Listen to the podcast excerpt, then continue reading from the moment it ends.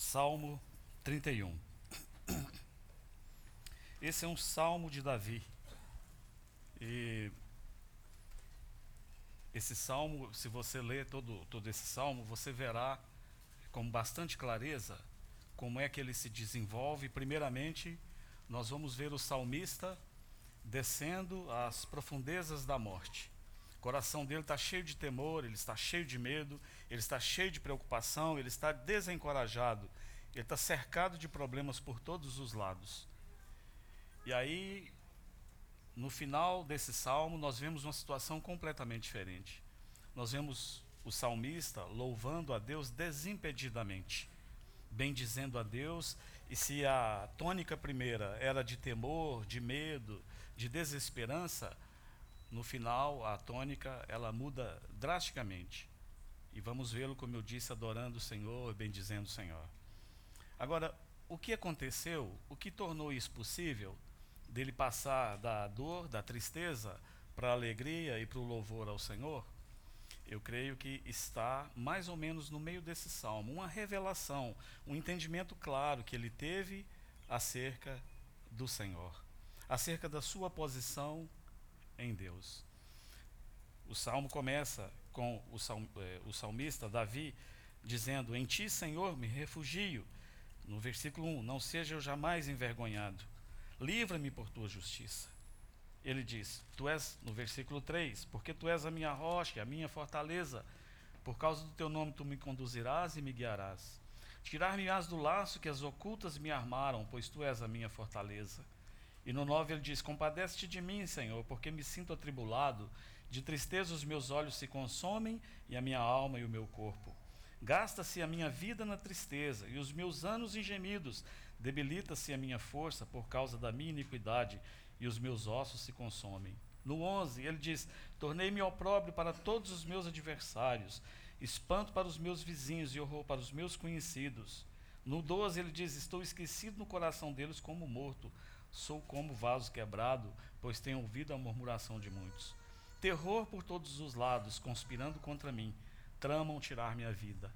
E aí a segunda parte desse salmo, aí por exemplo no versículo 21, diz: Bendito seja o Senhor, que engrandeceu a sua misericórdia para comigo numa cidade sitiada.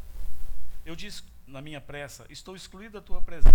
Não obstante, ouvi a minha súplice e voz clamei por seu socorro.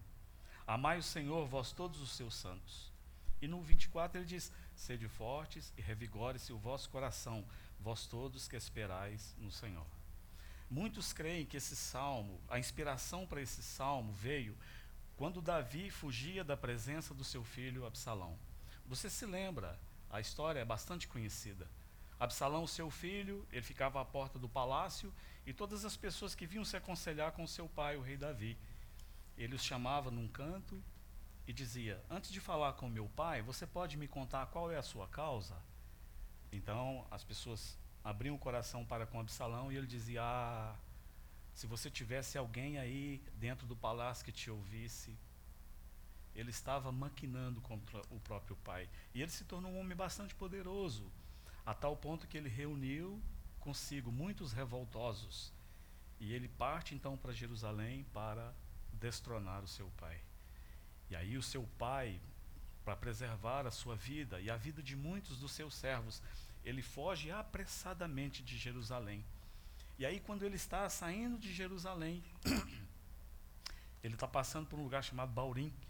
E aí, lá em 2 Samuel, capítulo 16, a partir do versículo 5. Diz que um homem, um benjamita, um homem da tribo de Benjamim, da família de Saul, chamado Simei, como se não bastasse toda a dor do rei Davi, diz que esse homem, ele veio ao lado de Davi, eu imagino que fosse uma estrada mais baixa, um barranco, imagino, e ele veio assim ao longo do barranco e diz que ele vinha jogando pedras no rei e nos seus servos, jogando terra e amaldiçoando o rei.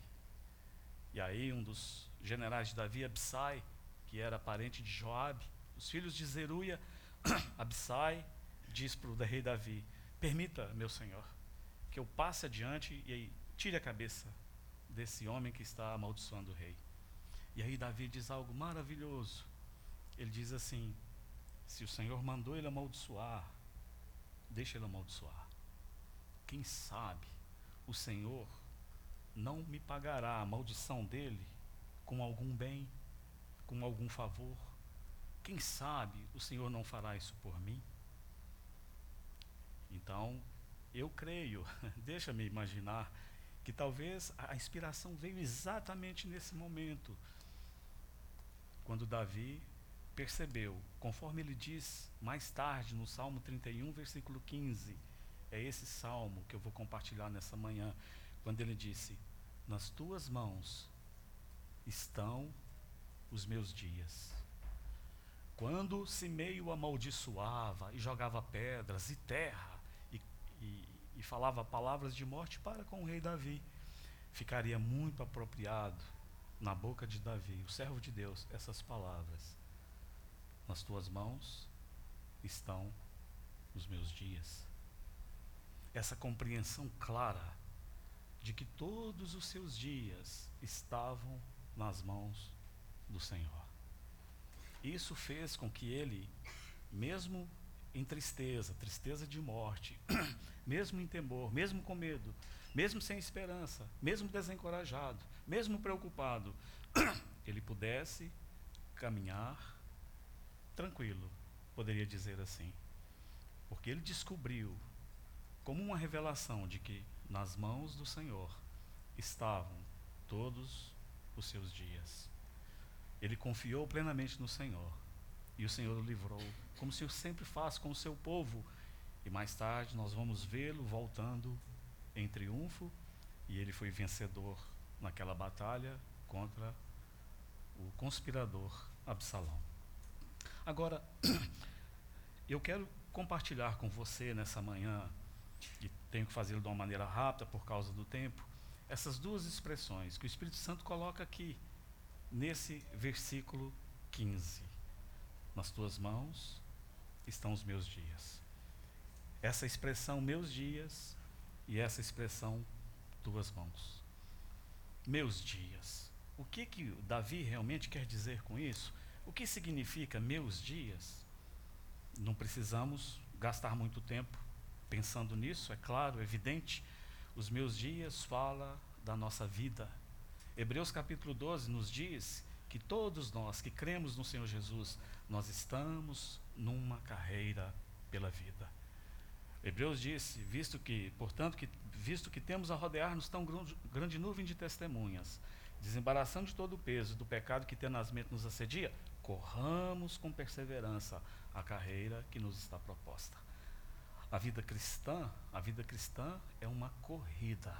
E eu já compartilhei aqui outras vezes, não é uma corrida de 100 metros, pá! É uma corrida uma corrida de maratona, a corrida mais extenuante que, que se tem por aí. 42 quilômetros, 185 metros. Então, meus dias referem-se às dificuldades da vida, vicissitudes da vida, aos desafios que nos cercam, às pressões que esse mundo coloca sobre nós, às mudanças que enfrentamos diariamente. Quantas mudanças enfrentamos diariamente, não é? Enfrentamos a mudança básica no nosso corpo físico. Não tem como escapar. Há técnicas modernas de retardar, de melhorar, corta ali, enche ali, tira de lá, puxa daqui, mas estamos fadados a sofrermos as mudanças do tempo no nosso corpo físico. Não tem como escapar.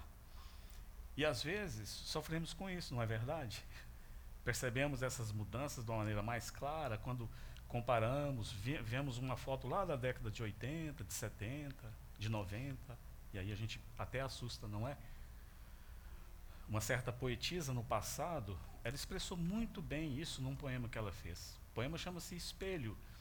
E ela diz assim: Eu não tinha esse rosto de hoje, assim calmo, assim triste, assim magro. Eu não tinha esses olhos tão vazios, nem o lábio amargo. Era exatamente isso que acontece com qualquer um de nós. Vamos envelhecendo pouco a pouco. E aí, a, a pressão do tempo, o tempo, exercendo essa pressão sobre nós, faz com que muitas coisas ocorram conosco. Claro, primeiramente nas nossas limitações, vamos ficando limitados. Não conseguimos mais fazer as coisas que fazíamos com desenvoltura. E começamos a experimentar canseira e enfado. Nosso corpo agora está limitado. Me lembro muitos anos, quando eu jogava bola num time lá da minha cidade, eu era o mais novo entre eles. Eram todos mais, muito mais velhos que eu. E um dia, numa jogada, um deles não fez a jogada como deveria ser feito. E eu cobrei dele com veemência. Eu disse: Mas por que, que você não fez isso? Me lembro exatamente o que ele me falou. Ele disse assim: Léo, a minha cabeça sabia exatamente o que tinha que ser feito, mas as minhas pernas não quiseram me obedecer. É exatamente isso. As limitações que nos são impostas no nosso corpo físico. E muitos, muito, muitos de nós, para isso, é um fardo, uma dificuldade muito grande, que pode até, muitas vezes, levar-nos ao desespero. Mas o salmista diz: todos os meus dias, inclusive a velhice, inclusive essa dificuldade da velhice, estão nas tuas mãos. Nós também, por causa das mudanças que experimentamos, nós vamos experimentando mudança no nosso humor nos nossos sentimentos, no nosso pensamento. Nosso querido irmão Ernie Raio, ele costuma dizer que à medida que envelhece, duas coisas estão acontecendo com ele, uma positiva e uma negativa. Ele diz que a positiva tem melhorado muito nele a capacidade de esquecer. E a negativa que tem acontecido com ele é que tem piorado a capacidade de se lembrar. É exatamente isso as mudanças que vão nos cercando.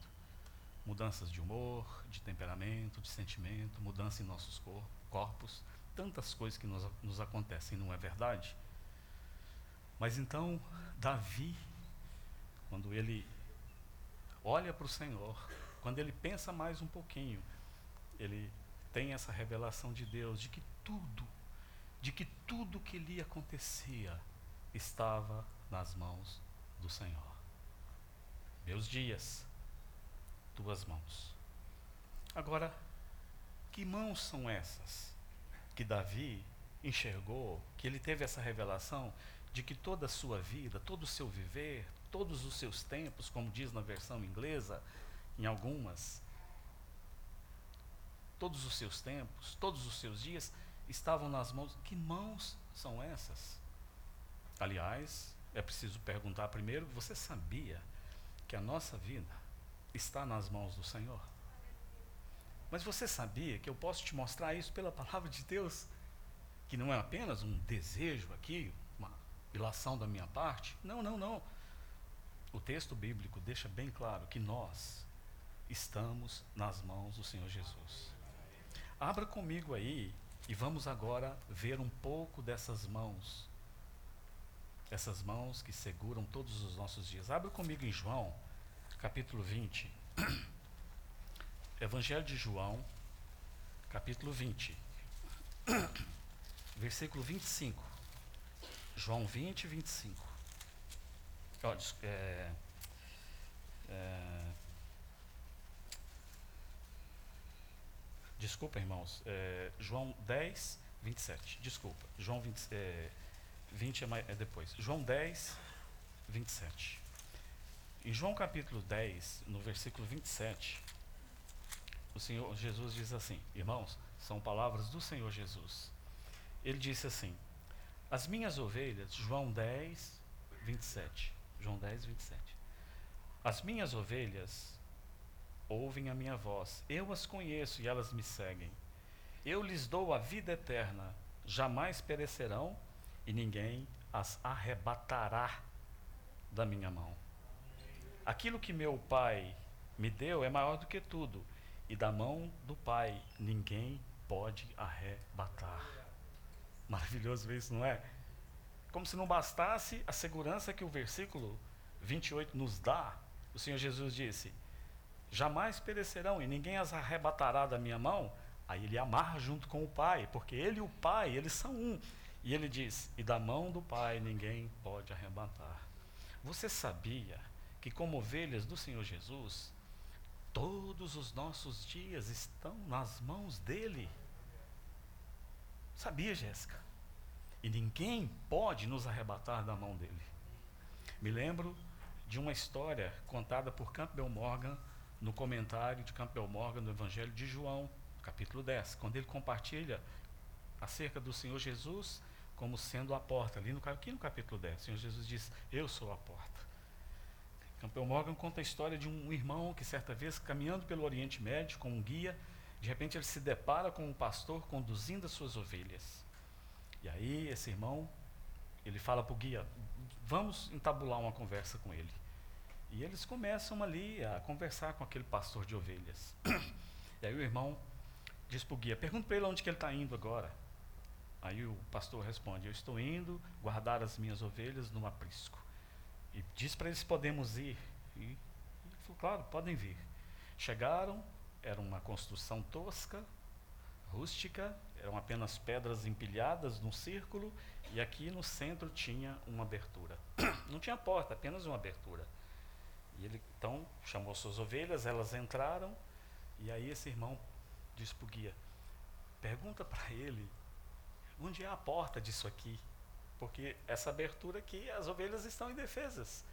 E aí o pastor disse para ele assim: quando elas estiverem dormindo ali, daqui a pouco, quando escurecer, eu vou deitar aqui, nessa abertura que você vê. É aqui que eu durmo.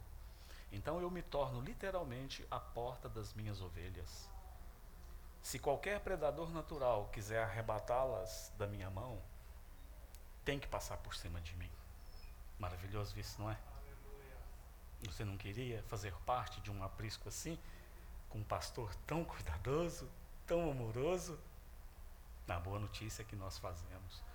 Ninguém pode nos arrebatar da sua mão.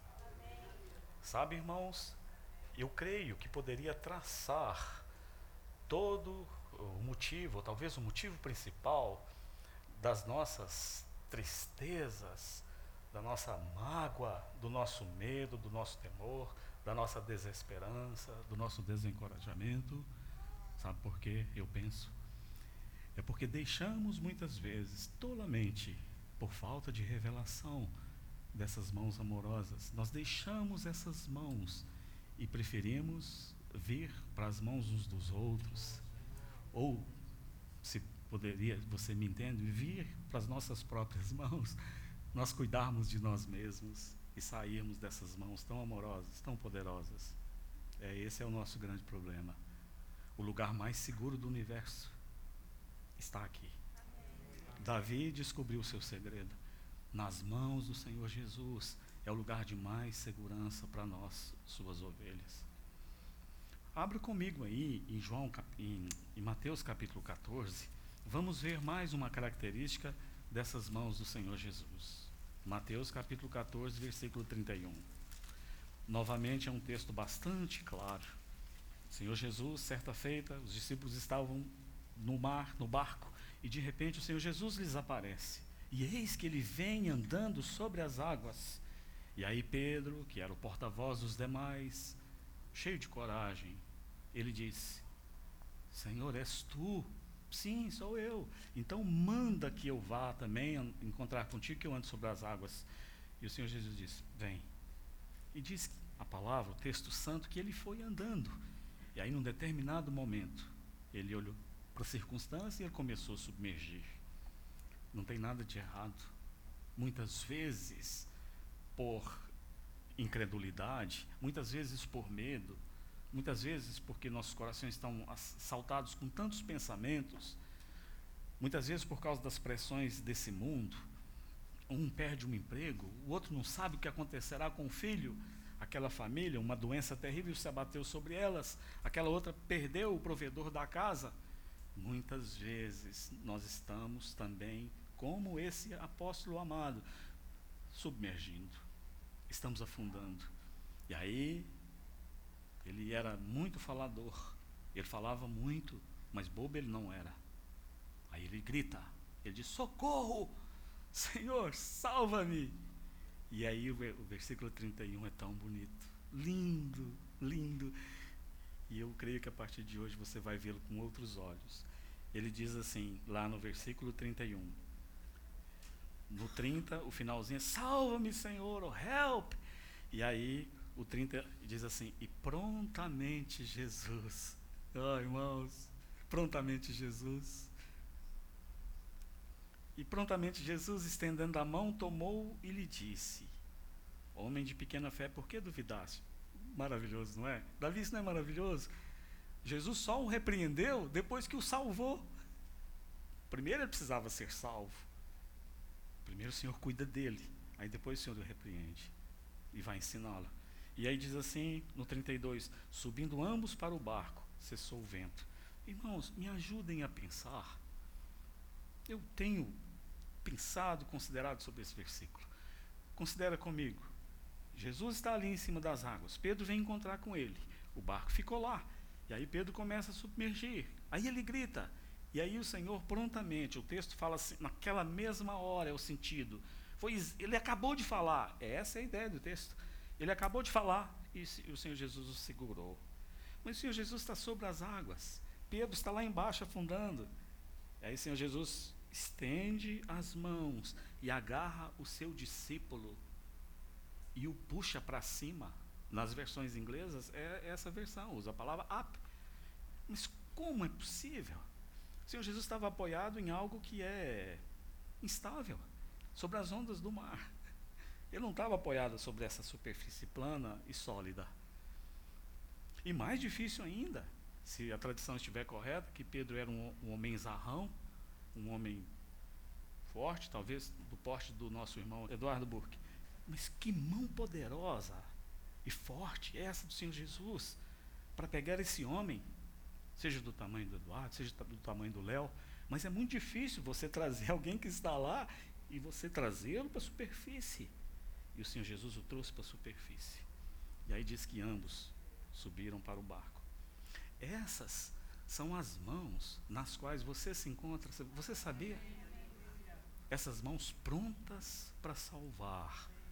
Então, seja qualquer situação que você estiver passando, de incredulidade, de medo, de desesperança, de desencorajamento, basta chamar, basta clamar: Senhor, salva-me. E essas mãos, nas quais estão todos os nossos dias, estão prontas para nos colocar em segurança dentro do barco. Eu me lembro. É,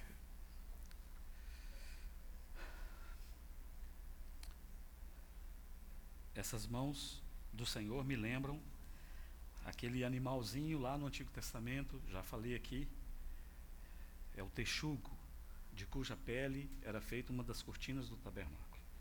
Ratel é o nome dele. Você pode procurar aí no Google. É um animalzinho mais ou menos desse porte, do tamanho de um cachorro mediano. Ele não tem aparência nem formosura. Mas ele é cheio de coragem. E a sua força principal está na sua mandíbula. Ele luta com leões, leoas e qualquer bicho. E os animais o temem, porque ele tem uma sua mandíbula é composta de tal maneira que quando ele morde em alguma coisa, é como se a mandíbula fizesse clique. E ele vai morrer ali, segurando aquela perninha. É assim com essas mãos do Senhor Jesus. Nunca nos deixará. E Ele tem força para nos segurar e nos trazer de volta para um lugar seguro, nos colocar em segurança dentro do barco. Abra comigo em João capítulo em, em João capítulo 13, versículo 1. Por causa do tempo, não tem outras coisas que preparei, mas confiemos que o Senhor é poderoso e, e Ele nos guardará. Enquanto vocês abrem João capítulo 13, versículo 1, eu cito rapidamente o Salmo 123, onde fala que como os olhos dos servos, das servas, estão nas mãos do seu Senhor, você se lembra do Salmo 123? A figura ali, quando havia uma festa ali no meio dos hebreus, nos tempos antigos, é, é, a festa estaria acontecendo aqui e haveria um lugar lá, um lugar, uma plataforma um pouco mais baixa onde ficavam os servos. E eles eram instruídos a olharem o tempo todo para as mãos do seu mestre. Então, quando acabasse, por exemplo, a coxinha. O mestre faria apenas isso aqui que eu fiz agora, um sinal combinado, pré-determinado. Então eles trariam coxinha. Quando tivesse acabando o suco, ele faria assim na barba e imediatamente trariam mais suco e assim por diante. Então qual a função do servo? A função do servo era manter os olhos o tempo todo nas mãos do seu mestre. E daquelas mãos é que vinham a direção daquilo que os seus servos precisavam fazer ou não. Essas mãos têm nos dirigido, irmãos, de maneiras que nós nem percebemos. Às vezes, conosco acontece aquilo que o Senhor disse para Pedro que aconteceria. Você se lembra? Quando ele chega para lavar os pés de Pedro, Pedro fala: Não, não, de maneira nenhuma. E o Senhor fala: O que eu faço agora, você não entende. Compreendê-lo-ás mais tarde. Lembro da história de M. Carmichael. Você já ouviu falar nessa missionária cristã? Nasceu na Irlanda do Norte em 1867. E ela, quando era pequenininha, é uma história muito conhecida. A família dela toda tinha os olhos azuis. E ela, um dia, na tenra idade, ela ouviu que Jesus ouvia as orações. E ela foi até o Senhor e orou com fervor para que o Senhor mudasse os seus olhos castanhos para azuis. E foi dormir tão feliz. No outro dia, quando ela olha no espelho, ela tinha certeza que ia ter olhos azuis. Estava lá os seus olhos castanhos. Então ela não compreendeu corretamente. Até que muitos anos depois, ela vai como missionária para a China. E ali, nos templos pagãos, onde as meninas eram vendidas como escravas ali para os ídolos pagãos de pedra, mas um ídolo não tem boca, um ídolo não fala. Então, na verdade, elas se tornavam escravas dos sacerdotes desses ídolos. Aqueles templos era vedado a entrada de estrangeiros, de pessoas com olhos azuis. Então a história diz que ela passava óleo no corpo, um tipo de um café, uma coisa assim, e ela poderia entrar ali livremente para resgatar aquelas meninas, porque ela tinha olhos castanhos e se assemelhava a uma indiana. Essa mão que dirige, essa mão que aponta o caminho, essa mão que, mesmo que nós não percebamos, ela está por trás, nos amparando, nos dirigindo, preparando tudo para que o propósito dele se cumpra na nossa vida. E em João 13, fala dessa mão amorosa. Irmãos, esse texto é tão lindo, não é? Irmão, ele compartilhou tantas vezes conosco esse texto. Tão lindo. Ali diz que, tendo amado os seus, os amou até o fim. E agora nós vamos ver essas mãos servindo-nos amorosamente. É incompreensível. Isso ultrapassa, pelo menos a minha compreensão, que o Rei dos Reis, o Senhor dos Senhores, esse mesmo que eu vos disse há pouco, que andou sobre as águas, que agora ele vai ajoelhar-se, cingir-se com uma toalha, pegar uma bacia, e ele vai descer na mais baixa posição e usar essas mãos essas mãos que ele usou para criar o mundo. Agora vai usá-las para lavar os pés desses discípulos teimosos, desses homens pe pecadores, desses homens inconstantes.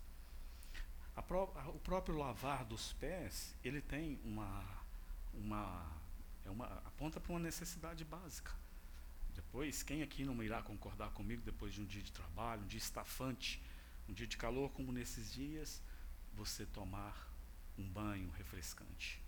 Ou como se diz lá em Minas, você tirar a canseira do corpo e tomar um banho. Naquela época, trazia frescor naquela Palestina quente, naquela Judéia quente, naquela Galiléia quente.